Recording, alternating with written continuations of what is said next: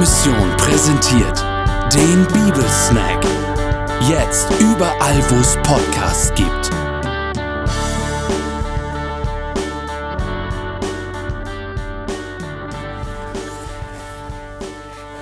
Lebensbilder mit Wirkung. Echt, ehrlich, ewig. Band 1. Martin Lux, ein ehrlicher und treuer Zeuge geboren 1970, heimgegangen 2001. Als leitender CVM-Sekretär nun bei Gostenhof erlebte ich viele spannende, schöne und schwere Dinge. Angefangen von einem Einbruch im CVM-Haus durch eine professionelle Panzerknackerbande bis zu einer großen Brandstiftung. Alle unsere sechs Kinder sind in dieser Zeit dort auf die Welt gekommen und waren dann auch die besten Missionare für die Kinder- und Jungschargruppen. Konfirmanden sind auf den Freizeiten, die ich beim CVD Bayern mit durchführte, zum Glauben gekommen. Eines Tages bekam ich einen Anruf von einer Krankenhauspfarrerin. Sie war im Klinikum Fürth tätig und suchte für ihren behinderten Sohn einen Jugendkreis. Sie wohnten vorher in Bedel bei Bielefeld, wo es ja eine große diakonische Einrichtung gab. Die hatte Pfarrer Friedrich von Bodelschwing als Glaubenswerk gegründet. Sie würde ihren Sohn mal vorbeibringen und dann die nächsten Male könne er allein fahren. So kam Martin in unseren Jugendkreis. Wir trafen uns in der Katakombe, einem Jugendkeller, den ich mit den Jugendlichen zusammen ausgebaut hatte.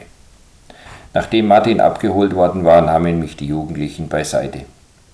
Also du kannst uns ja anbringen, wen du willst, aber das geht doch nicht. Der Martin schlug immer wieder spontan in die Hände und machte auch sonst manchmal ungewohnte Bemerkungen und Laute. Außerdem bestand die Gefahr, dass er plötzlich einen epileptischen Anfall bekam. Als Verantwortlicher verstand ich das, aber ich wollte den Martin nicht wegschicken. So machte ich mit den Jugendlichen einen Deal. Der Martin darf dreimal kommen und dann reden wir wieder. Nach dem dritten Mal gab es nichts mehr zu reden. Martin gehörte dazu. Er kam meist als erster, er stellte die Stühle, verteilte die Liederbücher und war auch sonst zur Stelle. Er zeichnete sich durch große Treue aus. Es gab keinen Jugendabend oder keine Freizeit, wo Martin nicht dabei war. Wenn jemand beim Jugendabend oder im Gottesdienst Sonntag früh etwas sagte, was seiner Meinung nach nicht so in der Bibel drin stand, da meldete Martin großen Protest an und rief dazwischen. Gleichzeitig klatschte er Beifall, wenn jemand Jesus groß gemacht hatte. Sein Klatschen mit einem lauten Jawohl werde ich nie mehr vergessen. Ein Mitarbeiter des CVM berichtete dazu im Gottesdienst an der Stelle, an der der Prediger sagt, unsere Hilfe steht im Namen des Herrn, antwortet die Gemeinde, der Himmel und Erde gemacht hat. Genau das rief Martin mit großer Inbrunst als Antwort, und mir war es ein lebendiges Zeugnis. Für Martin bestand kein Zweifel, genau so ist es. Wenn wir eine Gebetsstunde hatten, dann hat Martin gebetet wie aus einer anderen Welt. Es war, als ob ein Schalter in seinem Kopf umgelegt war und er jetzt klar und verständlich zu Jesus beten konnte.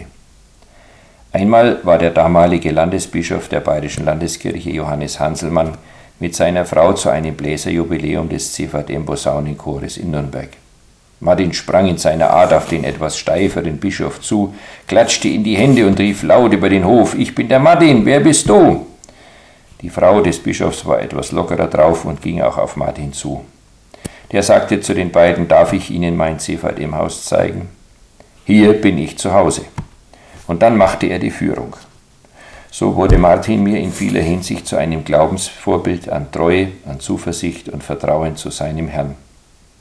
Martin kam nach dem Tod seiner Mutter in ein, eine betreuende Wohneinrichtung. Dort ist er dann an einem schweren epileptischen Anfall von seinem Herrn heimgerufen worden. Dort wird er jetzt das erleben, was er immer wieder mit Augenzwinkern zugerufen hat. Der Sekretär hat nie Probleme. Doch der Sekretär und auch seine Leute haben hier noch Probleme. Aber Martin hat jetzt keine Probleme mehr. Er darf Jesus schauen und ich bin mir sicher, er wird ihm fröhlich zuklatschen.